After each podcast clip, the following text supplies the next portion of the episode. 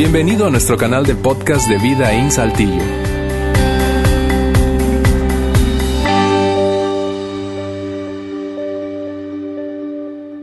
Bien, gracias por acompañarnos hoy aquí en Vida In. Bien sea que estés ahora mismo en el auditorio o nos estés siguiendo a través de nuestra transmisión en vivo o incluso estés escuchando este podcast después de que ya ocurrió eh, esta reunión. Es emocionante para nosotros y honestamente para mí en lo personal eh, el inicio de esta nueva serie, porque esta serie que hemos llamado Así Somos aborda dos de los temas que eh, para mí en lo personal son de las dos de las tres más grandes pasiones de mi vida. Eh, uno de ellos, eh, una de ellas es la familia. Eh, soy un apasionado por, la familia. Mucho tiene que ver con mi trasfondo familiar, que algunos de ustedes conocen. Mucho, mucho tiene que ver con en, el trabajo que he desempeñado en los últimos 20 años, que ha tenido que ver con esto de la orientación familiar y el trabajo pastoral pues ha sido, ha sido en algunos momentos doloroso ver cómo familias sufren, eh, en otros momentos satisfactorio ver cómo familias dan pasos para avanzar, eh, pero es, es, una pasión de mi corazón. Y el otro tema que aborda la serie es, es, el tema de la fe, es el tema de la fe. Y vamos a ver, vas a ver que vamos a combinar esos dos temas, la fe y la familia, particularmente la iglesia y la familia, en los siguientes domingos. Es una serie que nos tomará tres domingos, este y los siguientes dos eh, es una serie corta, relativamente corta, por eso te voy a animar a no perderte ningún domingo y no solo eso, invitar a alguna pareja, alguna familia, alguna pareja de padres eh, en los siguientes domingos, porque eh, te darás cuenta que este probablemente es uno de esos temas extraordinariamente relevantes para todos nosotros. Incluso, como lo decía Luis al principio, aunque no seas padre, aunque no seas mamá, no seas papá, aunque la serie trata mucho de errores en la en la paternidad, nuestra experiencia como padres y madres, eh, es, una serie honestamente pensada para cada adulto que juega un rol de influencia en la siguiente generación. Déjame repetirte eso. Es una serie pensada para cada adulto que sea papá o no, o ya sea abuelo, o ya ahora probablemente no eres papá, eres tío o tía, o eres un maestro o eres un coach deportivo. Eh, eh, esta es una serie para dar herramientas a los adultos que juegan una influencia en la en esa experiencia de levantar a la siguiente generación. Vamos a hablar mucho de paternidad a lo largo de la serie y quiero anticiparte de una vez que nuestros mensajes, los de esta serie y los de las series anteriores, básicamente todas las que hemos compartido en Vida In desde que grabamos nuestra eh, reunión de domingo, eh, están colgados, están puestos, cargados allí en nuestra página web. Eso es www.vidainslt.org www.vidainslt.org. Ahí encuentras todos eh, los, temas que hemos compartido, tanto en audio como en video. Eh, además, eh, quiero decirte que recientemente renovamos la, web, así que date una visitada en la web. está allí, además de los temas que compartimos cada domingo, información relevante acerca de la iglesia. Muchos de ustedes en ocasiones tienen preguntas que no, no, no, no sabes qué, qué, otra cosa hacemos en vida o cómo acercarte. Bien, ahí vas a encontrar más información. Regresando al tema de la serie, eh, eh, en el video introductorio usamos tres, frases que creemos describen bastante bien la, dinámica de una familia. Eh, la dinámica de una familia es, a veces es, caótica, es caótica, sobre todo aquellos que tienen ahora, por ejemplo, padres que están convirtiéndose recientemente en padres de su primer hijo o tus hijos tienen menos de dos años. Es, un, caos en casa, no puedes dormir. Ahí si yo me acercara seguramente te notaría ojeras, ¿sí? Algunas se, las maquillan muy bien, pero tendrías ojeras.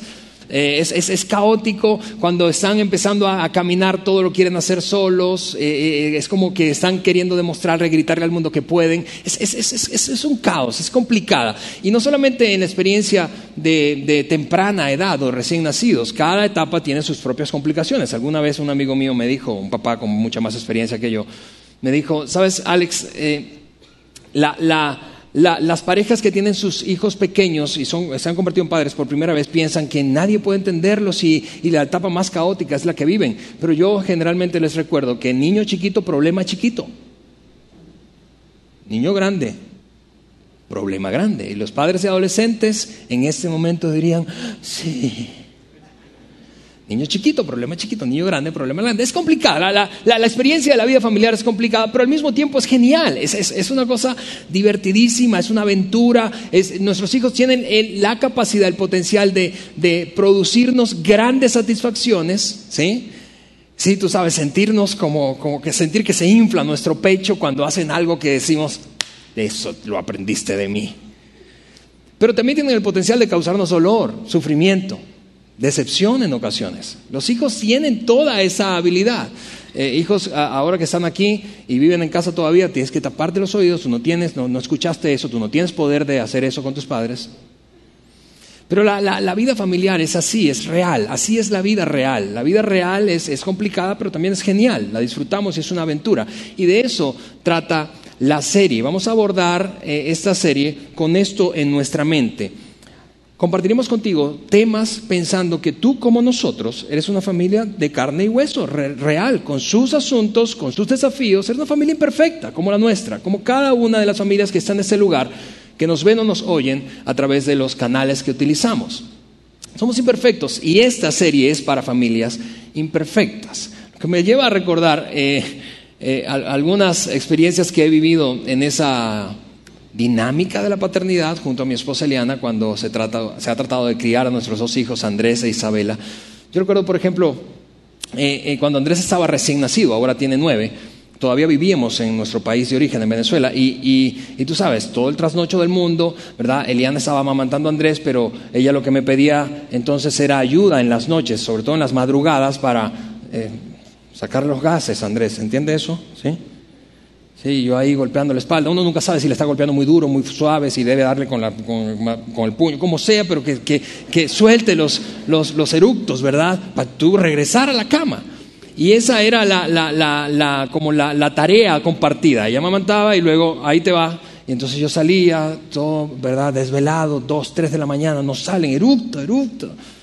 Y de repente en alguna ocasión me senté en el, sofá, de, un sofá de la sala de nuestra casa, y, ahí estoy. Y me quedo dormido y, quedo tendido de lado, y de repente siento que se me cae Andrés, de un mes de nacido, y pega un grito, lo recojo. Eliana no escuchó, Eliana no escuchó.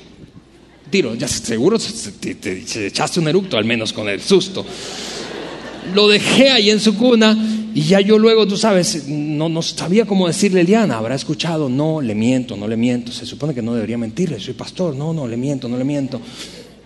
Y, entonces estaba encontrando cómo decírselo y aproveché la visita de una pareja que precisamente nos iba a felicitar por nuestro primer hijo. Y cuando estaban en casa, unos buenos amigos cenando con nosotros, yo le aproveché y le dije, mi amor, tengo que decirte algo. Allí con ellos, tú sabes, yo quería contención que la cosa no se saliera a control y el lío fuera a ser mayor. Y le conté todo lo que había pasado. Eh, y, así, historias, historias. Yo recuerdo, creo que alguna vez lo conté, cómo yo arruiné la creencia de mis hijos en Santa, aquí en, nuestro país, en México, aquí en México. Recuerdo que estábamos en un centro comercial de la ciudad y estamos caminando y todo está decorado bellísimo de Navidad y todo lindo, ¿verdad? Todas las luces, árbol de Navidad, Santa, renos, en fin. Y, de repente vamos y, notamos que debajo de la escalera mecánica de, ese centro comercial, eh, en un pequeño espacio había un nacimiento que ilustraba precisamente ese momento histórico, el nacimiento de Jesús, María, José, buey, un burro, un ángel. Y ahí está pequeñito. Y yo pensaba, honestamente fastidiado, probablemente por mi profesión, ¿sí? Fastidiado. ¿Cómo es posible que eh, esta desproporción, toda la parafernaria, la decoración, y aquí está el nacimiento, lo que verdaderamente significa la Navidad? Así que yo andaba con mi familia y le dije, a ver, a ver, presten atención, hijos. Yo quiero que sepan que esto realmente es lo que significa la Navidad. Y les expliqué eso. No todo eso. Perdí el control. No todo eso. Y, y, eso es lo que debemos recordar. El nacimiento y lo que significa la Navidad es eso. No, eso es más. Santa es falso, no existe. Y, así el, drama de, Eliana mirándome, ¿cómo puedes hacer eso? Destruiste la ilusión de nuestros hijos de cinco años, cinco años y ya no creen esa. No solo eso, que nadie del colegio de mis hijos se, enterara porque mis hijos estaban saboteando también la creencia de ellos. Santa no existe, santo no existe. Mi papá me dijo que no existe. En fin, es, es dramático, pero así como cosas nos causan risa ya a la distancia, al principio probablemente fueron dolorosas complicadas emocionalmente. Hay, algunas que miramos, te repito, y decimos, qué locura es y nos reímos ahora. Hay otras que siguen sin causarnos, gracia. Em, Y eso hace, una, eso, eso hace la familia una, una, una entidad real. Eh, por ejemplo, yo recuerdo que cuando eh, Andrés, nos mudamos, Andrés tenía de país y Andrés tenía apenas un año. Y, parte de la experiencia de la mudanza eh, lo afectó tanto emocionalmente que tardó más de lo debido en el desarrollo de su lenguaje. Y, y, fueron un par de años, dos o tres años muy difíciles. Andrés tenía cuatro años y básicamente no pronunciaba palabras. Y, eso era muy estresante para nosotros. En ocasiones me frustraba tanto que quería obligarlo a hablar. Eh, recuerdo estar en un estacionamiento de, un lugar público y, forzarlo a, pronunciar bien. Y, luego sentirme avergonzado a solas con Dios diciendo, Señor, lo que pasa es que tengo miedo. Tengo miedo, tengo miedo de que, de que eso sea una oportunidad para que otros compañeritos en clase eh, lo acosen y, le hagan bullying. Y tengo mucho miedo, mucho miedo de que llegue a afectarlo tanto que ya no se pueda recuperar de esa experiencia de ser la burla de otros. Y así es, es, es la familia. Si tu familia se parece un poco a la de cualquiera que está en ese lugar, tú y yo coincidiríamos. Todos en algún sentido, todos. Tendríamos que reconocer que tenemos algún grado de disfunción en nuestras familias. ¿Quién tiene la... Tú sabes, ¿quién podría pararse y decir, no, mi familia no, no hay rollos? Eh, en mi familia todo, está bien, perfecto, nunca ha habido problemas, no tenemos desafíos. Todos en algún sentido tenemos cierto grado de disfunción, bien sea porque lo heredamos o porque nosotros mismos lo hemos aprendido, pero todos tenemos cierto grado de disfunción y por eso hemos decidido compartir esa serie con ustedes. ¿Por qué? Porque en esa serie hablaremos de los errores comunes que cometemos en la experiencia de ser padres, de errores comunes. Hablaremos de, de, equivocaciones comunes y cómo evitarlas. Vamos a darte herramientas para evitar esos errores comunes eh, lo vamos a compartir. Hoy, hoy voy a estar con ustedes yo, pero en los siguientes dos domingos va a estar Juan, eh, Juan Beriken compartiendo eh, algunos errores de paternidad. Eso va a ser el domingo 2 y 3 de la serie, pero hoy hablaremos en un tono introductorio de la serie de una alianza que queremos proponerte entre nosotros como iglesia y ustedes como familias. y queremos hacer eso porque creemos que la, experiencia de padres, de ser padres, nos lleva en algunos momentos a preguntarnos, ¿lo estaremos haciendo bien? Probablemente tú no, no, se lo dirías a nadie, pero te has hecho esa pregunta en alguno o varios momentos de tu experiencia como papá o mamá. ¿Lo estaré haciendo bien? ¿Lo estaré haciendo suficientemente bien? ¿Estaré haciendo todo lo necesario que debería dejar de hacer? ¿O darte cuenta de que deberías hacer algo y no, no, no logras dejar, dejar de hacerlo? Todos soñamos, tú sabes, tenemos esa eh, aventura y emoción de tener y participar de la, de la experiencia y levantar a la siguiente generación y entregarla al mundo mejor que lo que nosotros fuimos. Por eso cada padre en algún sentido, cada madre quiere que sus hijos alcancen más de lo que él o ella ha alcanzado, que sufran menos de lo que él o ella ha sufrido. Por eso perseguimos tantas veces una buena educación, exponerlos a buenos ambientes, con buenas personas. Soñamos con eso y es una aventura. Y, eso me lleva a hacer una pregunta de fondo que creo que sirve como plataforma para esta serie y es, y es la siguiente. ¿Cómo es que tú y yo sabremos que habremos tenido éxito como papás o mamás?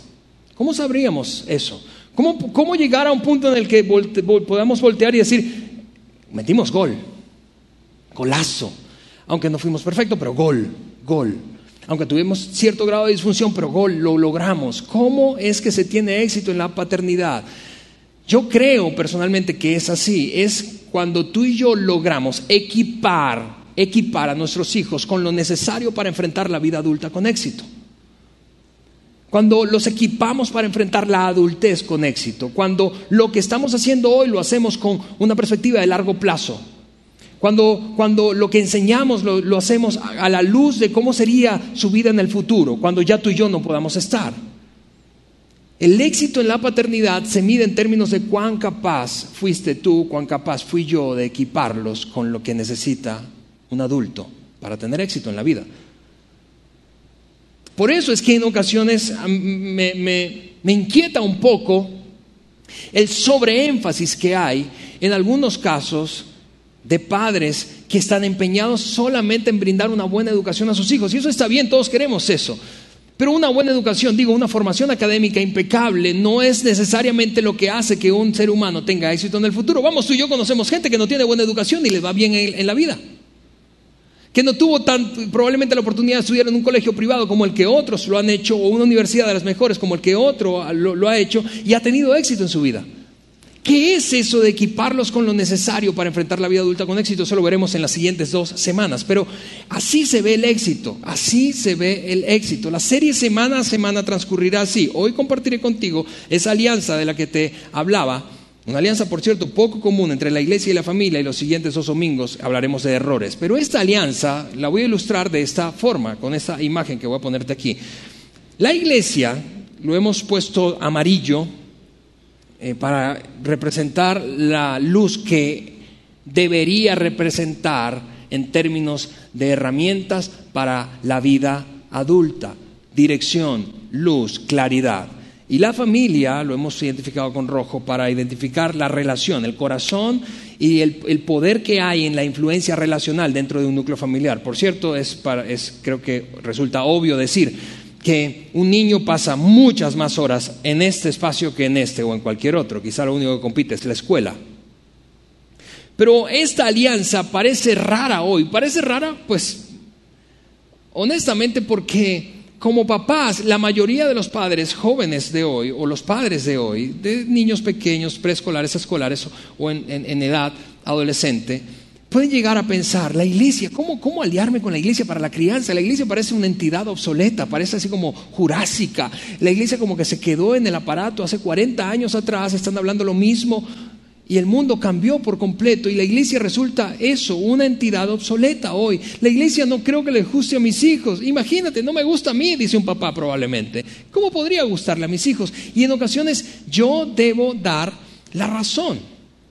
Debo dar la razón a esas personas, familias que piensan de esa manera, porque lamentablemente, y eso quiero levantar la mano, como responsable, como una persona que es responsable del liderazgo de la iglesia y, hemos rodado por América Latina viendo lo mismo, trabajando con otros líderes de iglesia, tristemente los líderes no hemos entendido que el mundo cambió y, las iglesias, muchas iglesias se han quedado intentando hacer lo mismo que funcionaba hace un siglo atrás, un siglo atrás.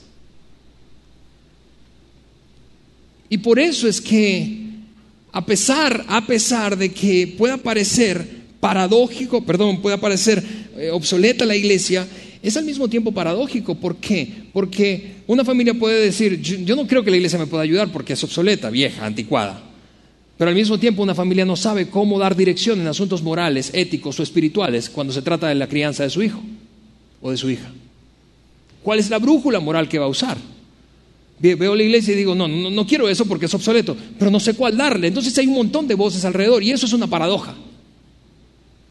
No quiero la iglesia aliada conmigo en la crianza, pero no sé cómo darle dirección moral, ética o espiritual a mis hijos.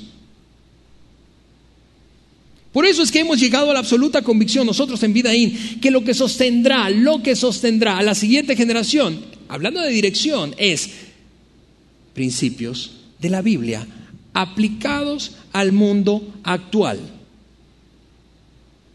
Principios bíblicos aplicados al mundo actual para dar dirección moral, ética y espiritual en asuntos de la vida, en los asuntos más importantes de la vida. Pero vuelvo a decirte, no, no, no, culparía a las familias que, han, decidido dar un paso atrás. Y por eso es que te, decía hace un rato, invita a una familia que probablemente ha decidido dar un paso atrás respecto a su interacción con la iglesia. Porque queremos mostrarte en esta serie que la iglesia puede ser una, influencia extraordinariamente relevante cuando se trata de la crianza. Yo, recuerdo, y mira, esa, esa, es una historia, recuerdo una historia que puede ser común y repetirse y tú haber conocido o escuchado historias como esta o peores que esta, de tristes. Una mujer así, asistiendo, eh, eh, su hija eh, en, primaria, asistiendo a un colegio de nuestra ciudad, a un colegio privado, una escuela privada de nuestra ciudad, y de repente enterarse que otras compañeritas suyas de la primaria estaban invitando a, a su hija a los ambientes de niños, a Oxford, que son para chicos de primaria, de aquí, de Vidaín. Y ella entonces sacarse de onda tanto cuando se enteró que se acercó a los dueños y directores de la escuela para decir, mira, yo quiero que sepan algo, yo puedo lidiar con básicamente cualquier cosa, Puedo lidiar con la presión social, puedo lidiar con el bullying y el acoso escolar, puedo lidiar con la exacerbada sensualidad, pero no quiero lidiar con el rollo de la iglesia. Así que les agradezco que eviten que eso ocurra en este colegio. No quiero tener que estar lidiando con el asunto de la iglesia en la cabeza de mi hija. No quiero nada que ver con la iglesia. Imagínate, al no poder pues controlar los directores lo que otros niños dicen, imagina eso la mamá entonces decidió sacar definitivamente a su hija de ese colegio e inscribirla en otro, porque no quiere lidiar con el rollo de la iglesia. En algún sentido, la iglesia cada vez está más separada de la familia, cada vez está más separada de la familia y la familia de la iglesia. Pero imagina cómo se vería, cómo se vería una relación con la iglesia, tú como papá, mamá, tú como tío, tía, ustedes como familia, nosotros como familia, mi propia familia, ¿Cómo se vería una alianza con la iglesia, acercarme a la iglesia y obtener de la iglesia estas tres cosas? Una estructura de apoyo, una influencia positiva para mis hijos y para mí mismo, e información relevante, una fuente de información relevante cuando se trata de la crianza, dependiendo de la etapa que vivan mis hijos. Vuelvo a decirte, estructura de apoyo, influencia positiva, información relevante. ¿Cómo se vería tu familia? ¿Cómo se vería tu experiencia de papá o mamá? ¿Cómo se vería la nuestra? ¿Cómo se vería eso de si estás en algún momento atorado con dudas, pudieras encontrar en una estructura formal de apoyo respuestas a algunas de tus inquietudes? Otros padres que puedan acompañarte. Gente, adultos significativos que puedan ser una voz de influencia para tu hijo. No te pasa, vamos, no te pasa, y sobre todo si tienes hijos adolescentes, eso lo has vivido muchos, muchas veces. No te pasa que quisieras que de, repente llega alguien y le dice lo mismo que le has repetido, hablando de un valor, por ejemplo, lo mismo que le has repetido a tu hijo o a tu hija durante años y de repente él o ella dice, sí, tiene razón, fulano de tal, y tú de este lado estás un poco frustrado. Pero si vengo diciéndote lo mismo hace cinco años. ¿Te ha pasado eso? Bueno, esto te pasa a ti y me pasa a mí y le pasa a cualquiera. Por eso es, es importantísimo tener otras voces de influencia positiva en la vida de nuestros hijos. Imagina que tuvieras acceso a información relevante, información que te, hoy con tantas voces, hoy con tantas voces, alrededor de la experiencia de la paternidad, información relevante que pudiera darte dirección clara cuando se trata de la crianza en cada etapa particular de la vida de tus hijos. Imagina cómo sería eso. Y tú y yo caemos en una de estas dos categorías cuando se trata de buscar estas tres, estos tres elementos. O somos muy reactivos es decir, solo los buscamos esto cuando estamos en una bronca. Cuando nuestros hijos se salen de control, desde mentiras crónicas hasta embarazo adolescente. Y allí salimos corriendo en la búsqueda de esto. O caemos en otra categoría. Algunos de nosotros somos más proactivos y decimos, no importa que no estemos embroncados, yo necesito una estructura de apoyo, una influencia positiva e información relevante. Quiero ponerte ahora mismo en la pantalla antes de de leerte un, un versículo, un par de versículos bíblicos que soportan esto que estoy compartiéndoles. La estrategia que hemos diseñado aquí en Vidaín para proveerte estas tres cosas. Estructura de apoyo, influencia positiva, información relevante. Mira esta estrategia que tenemos nosotros. La vamos a poner en las dos pantallas. Nosotros creemos en principio, y hemos puesto ahí en grande, y eso es para que empieces a tomarle foto y veas que nosotros no estamos improvisando, escúchame, de ninguna manera estamos improvisando con tus hijos. El equipo de más de 120 voluntarios que sirven cada domingo o fin de semana para la creación y atención de los niños y adolescentes desde 0 años hasta 18 años no está improvisando. No estamos improvisando. Nosotros creemos en principio que cada niño fue creado por Dios para amarle, para amar a Dios con toda su fuerza, alma y mente y corazón.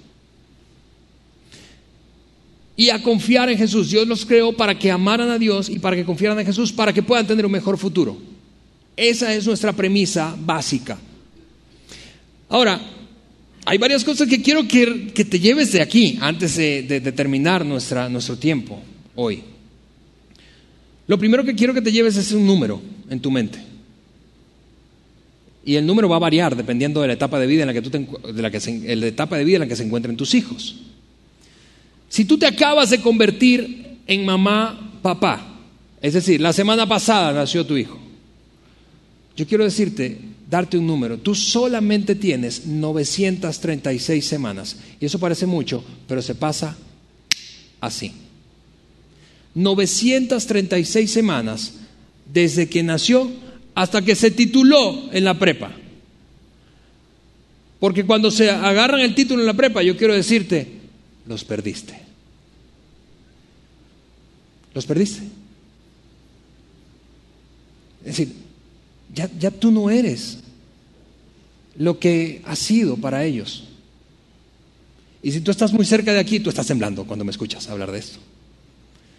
Porque si tú estás, en cambio, en la etapa de más o menos cuando tienen seis años de edad y entran a la primaria, a ti te restan 624 semanas y el reloj está contando.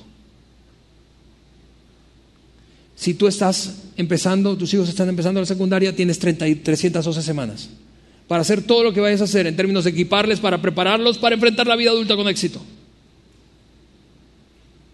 Eso parece demasiado, pero vamos, mira, si tú pudieras escuchar a padres cuyos hijos ya están en la universidad, ellos te mirarían y para, para, decirte algo como, o que ya se casaron, para decirte algo como, no, no es mucho, no creas que es mucho, es muy poco, es sumamente poco. Si estás ya terminando, tus hijos están terminando la secundaria, te quedan 156 semanas nada más. Eso no es nada. Son tres años.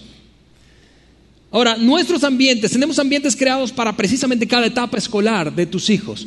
Un ambiente que se llama Wambalan es, el que está creado, y tenemos una subdivisión en Wambalan, para bebés de que desde cero años hasta que empiezan a caminar. Tenemos otro ambiente en Wambalan que está pensado para bebés, o ya niños, infantes, desde que caminan hasta que empiezan el preescolar. Y otro ambiente de kinder, en todo preescolar, todo eso es Wambalan. Y allí queremos sembrar, una, crear una primera impresión en el corazón de tus hijos. ¿Y sabes cuál es? Es que vean a su Padre Celestial como Él les ve, que lo amen como Él los ama y que amen a otros como Él los ama. Una primera impresión que quede impregnada en el corazón de tu hijo para siempre básicamente con tres verdades, que crean que Dios los creó, que Dios los ama y que Dios quiere ser su amigo para siempre. Y básicamente lo que perseguimos allí es cuidado, satisfacer en cuando son bebés necesidades físicas, luego repetición, mucha repetición cuando están en, eh, ya en, esa etapa de, caminadores o que están en preescolar. Luego eh, es un ambiente que se llama off-street que ocurre en todo primaria, desde primero hasta sexto de primaria. Es un ambiente que ahora mismo está ocurriendo en paralelo en nuestro auditorio más pequeño. Es un ambiente en donde queremos ayudarles a crecer en sabiduría, a tomar decisiones sabias, a tener amistades, eh, buenas amistades, a confiar en Dios sin importar qué pase. Escucha, ¿te imaginas cómo se vería la vida de tu hijo adulto si él o ella confiara en Dios sin importar qué ocurra? Sin importar si hay enfermedades, si les va bien en el trabajo, si no les va bien, si les rompen el corazón o si no, si alguien los traiciona, si sufren decepciones, si no llegan a alcanzar lo que se han propuesto alcanzar y, no caigan en el juego de Dios, ¿por qué Dios? ¿Por qué Dios? Sino que confíen en Dios sin importar qué ocurra. Imagina cómo se vería la vida de tu hijo o tu hija adulta de esa forma. El ambiente de tránsito es, es, para chicos de secundaria y está diseñado y tiene ese nombre porque es una etapa de tránsito, es una etapa oscura oscura. Algunos no ven la luz al final del túnel, algunos papás en la adolescencia de sus hijos. Queremos ser una voz de influencia positiva. Y hay otro ambiente que se llama Inside Out, que es para chicos que están en la preparatoria, básicamente para prepararles para la transición. Nuestra, nuestra meta en cada uno es abrazar aquí en Wambalan sus necesidades físicas, en Off-Street es engancharlos con sus intereses. Imagina tener una, una estructura de apoyo, influencia constante e información relevante que les ayuda a engancharse con sus intereses. Piensa en cómo podemos ayudar a tus hijos adolescentes a afirmar su identidad. La mayor crisis de la adolescencia es no saber quién eres. Y ahí hay un equipo de voluntarios extraordinarios capacitándose y dando lo mejor de sí para afirmar su identidad y finalmente movilizarlos a servir y dejar, mira esto, mira esto, en la prepa, imagina que tus hijos sean movidos a servir a, eh, servir a otros para dejar de enfocarse en sí mismos, porque es una tendencia natural en la juventud, el egocentrismo. Eso es lo que queremos hacer. Y esa es nuestra estrategia, nuestra estrategia. Escúchame, queremos ser, aliarnos contigo. Danos la oportunidad de aliarnos contigo, papá, mamá. No estamos improvisando y queremos darte herramientas. Antes de terminar, quiero leerte rápidamente un, un par de versículos que se encuentran en la Biblia y que muestran un momento histórico, histórico del pueblo judío. Es, historia judía, no es fábula bíblica, es historia judía. Israel se encontraba en un momento único, único en su historia. ¿Por qué?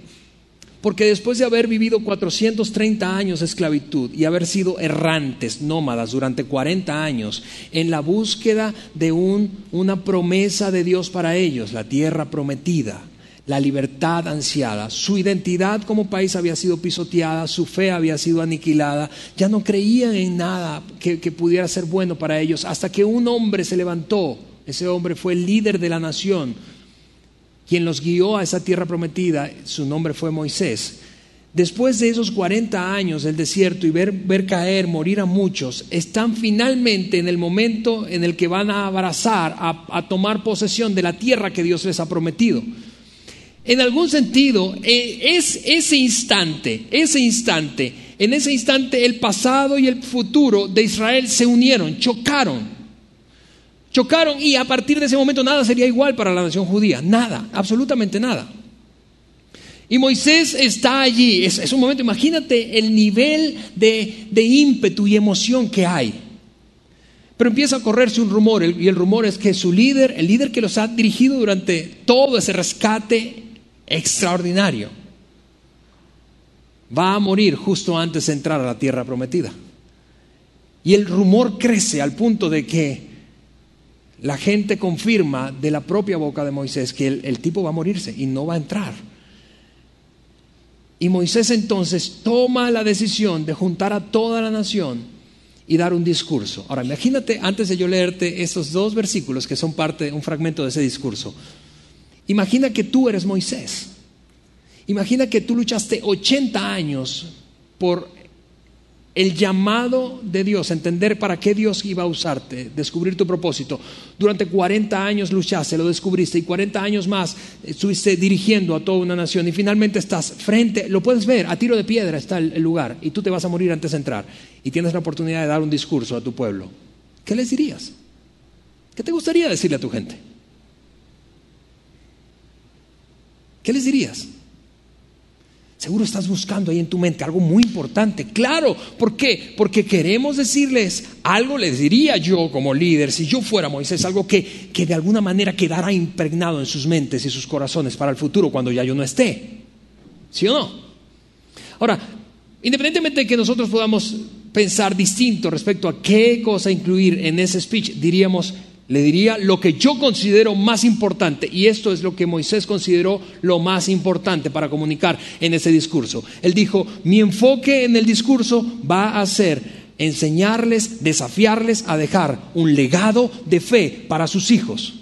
Porque es la fe, son los principios de Dios los, que, los únicos capaces de sostener a una generación en el futuro. Sobre todo ah, cuando se trata de un mundo desconocido. Vamos, vamos, mira, no sé si tú te identificas con eso tanto como yo, pero hoy vivimos tiempos nuevos, totalmente nuevos, desconocidos. Lo que funcionó en, en años anteriores, generaciones atrás, para los padres cuando se trataba de criar a sus hijos, hoy no jala para los papás nuevos.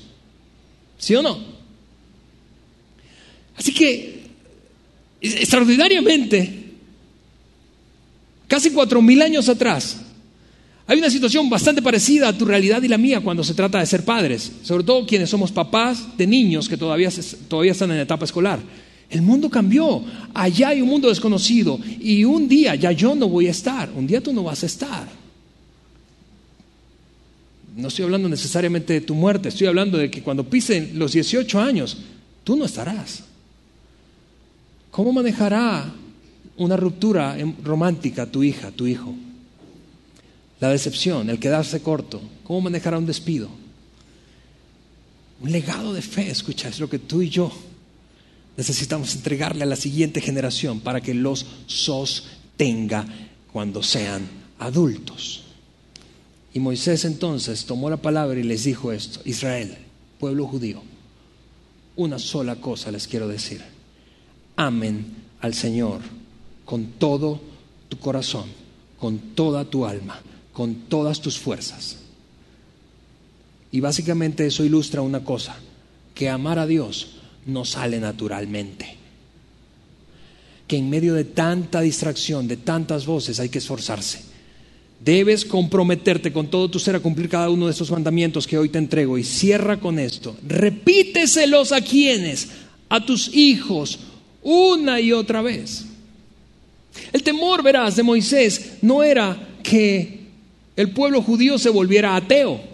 Ese no era el temor de Moisés. El temor de Moisés es que la fe del pueblo judío, esa que había adquirido a lo largo de toda su experiencia en el desierto, después de salir de la esclavitud de Egipto, el temor es que la fe se convirtiera en una categoría más de su vida en medio de tanta distracción.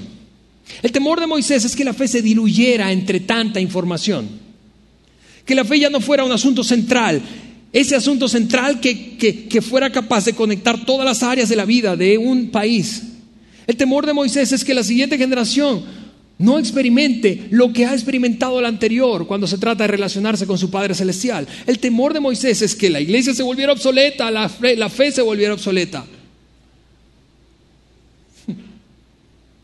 El temor de Moisés en algún sentido es que en la mente del pueblo judío y sobre todo de las generaciones más jóvenes, la voluntad de Dios desapareciera en alguna medida, se olvidara quedara en el olvido aquello que Dios hizo. Y si tú probablemente estás familiarizado un poco con la historia del pueblo judío en el Éxodo mientras salía de Egipto hasta la tierra prometida, esos 40 años, cosas extraordinarias pasaban. Dios enviaba maná del cielo, una nube, de, una nube les daba sombra en medio del desierto, una, una columna de fuego los calentaba en la noche. Pasaron cosas extraordinarias y Moisés temía esto. Yo temo que ya sin experimentar eso y con toda la novedad de vida, que esta nueva tierra y nuevo tiempo promete, la voluntad de Dios se olvide.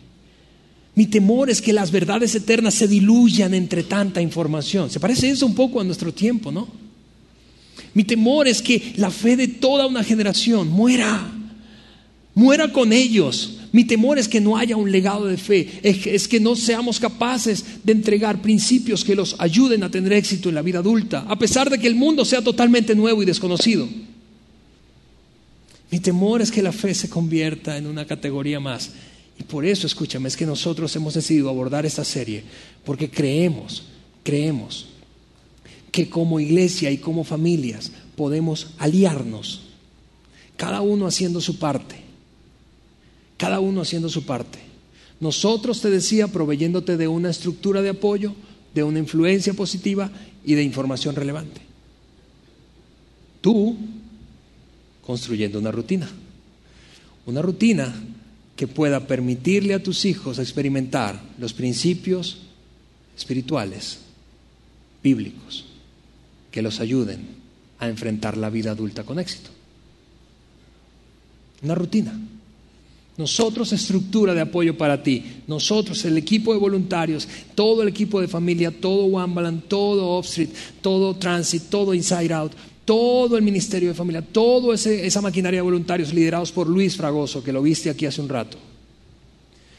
Todos ellos, y vas a conocer en las siguientes semanas a, otros miembros del equipo, todos ellos brindándote estructura de apoyo, brindándote información relevante y siendo una influencia positiva para tus hijos. Mientras tú tomas eso y creas una rutina.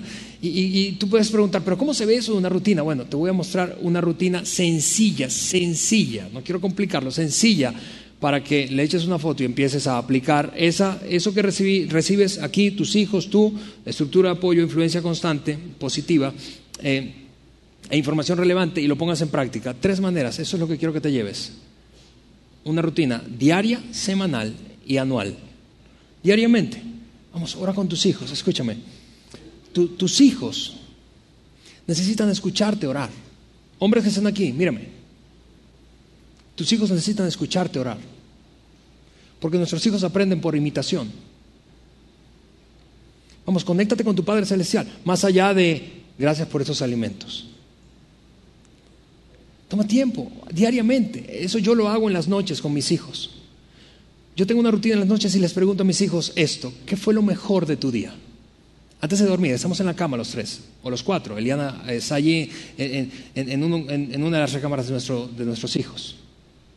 ¿Qué fue lo mejor de sus días? Y ellos dicen esto, esto, esto, esto. ¿Qué fue lo, peor, lo que menos te gustó del día? Esto, esto, esto, esto. Vamos a orar por eso. Y le damos gracias a Dios por lo mejor del día. Y le pedimos a Dios que nos ayude con lo peor del día. Ora con ellos. Hoy hay tantas herramientas que pueden ayudarte a tener un tiempo devocional de 10 minutos antes de, que cierren sus ojos en la cama. Exponlos a un ambiente de fe semanalmente. Mira, voy a, a, tratar de ser lo más, más cuidadoso posible con este comentario. Pero yo no entiendo, yo no puedo entender, yo personalmente, este soy yo, yo eso no es, esto no estoy hablando en nombre de vida, pero yo personalmente no puedo entender cómo una familia que tiene hijos en etapa escolar, no importa si es desde 0 años hasta 18, yo no puedo entender cómo una familia con hijos en etapa escolar no asiste a una iglesia. Yo no, yo no puedo entender eso. Con tantas malas influencias.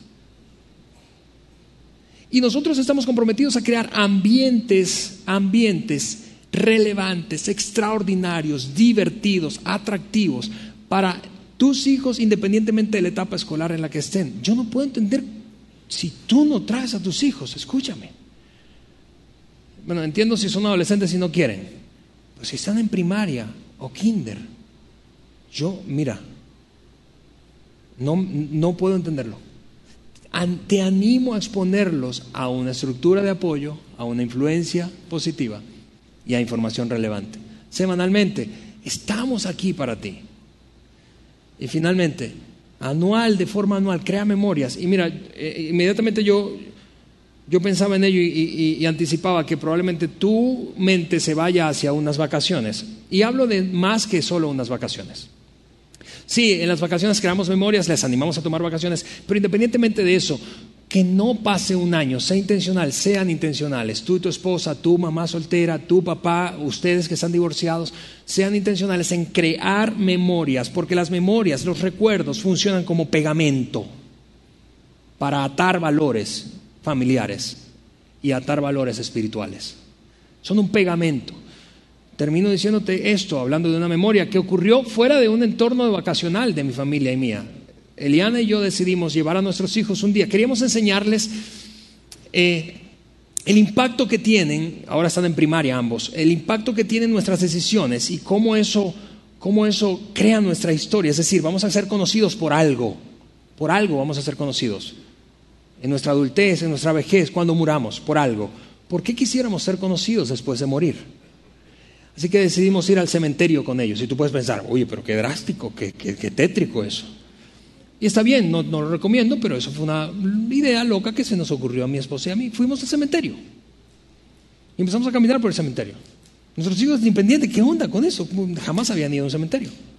Y empezamos a leer los epitafios de cada, o de algunas de las tumbas. ¿Y qué decía este? ¿Y cuándo nació? ¿Y cuándo se murió? Y, y, en la medida en que pasaba el tiempo, al principio estaban medio, incómodos, en la medida en que pasaba el tiempo se les despertaba la curiosidad, un poco de, no sé, morbo, curioso, ¿Y ese cuando se murió, papá? Y, así íbamos conversando. Al final, este fue el tiempo que tomamos. Tomamos unos dos o tres minutos para decirles, hijos, ¿qué quisieras que dijera tu tumba un día ahí? ¿Qué quisieras que dijera? Andrés, ¿qué quisieras? Y seguramente no no es lo que probablemente él va a entender en el futuro cuando sea adulto. Pero yo sé algo, jamás va a olvidar el momento en el que él pensó que un día estaría su cuerpo enterrado y iba a ser recordado por algo. Y esa experiencia la vivió con su mamá y con su papá. No por accidente, porque lo intencionalmente lo, lo creamos. Ora con ellos a diario, exponlos semanalmente un ambiente de fe y crea memorias con tus hijos. Esa rutina, escúchame, los va a equipar para enfrentar la vida adulta con éxito en base a los principios que como papá, mamá quieres sembrar en ellos. Nos vemos el próximo domingo en la segunda parte de nuestra serie. Tengan un feliz día. Gracias por haber escuchado este podcast de Vida en Saltillo. Si deseas escuchar estos mensajes en vivo, te invitamos a que nos acompañes todos los domingos a nuestro auditorio. Para más información sobre nuestra ubicación y horarios, entra a vidainslt.org o síguenos en nuestras redes sociales como Facebook, Twitter e Instagram. Nos vemos la próxima semana.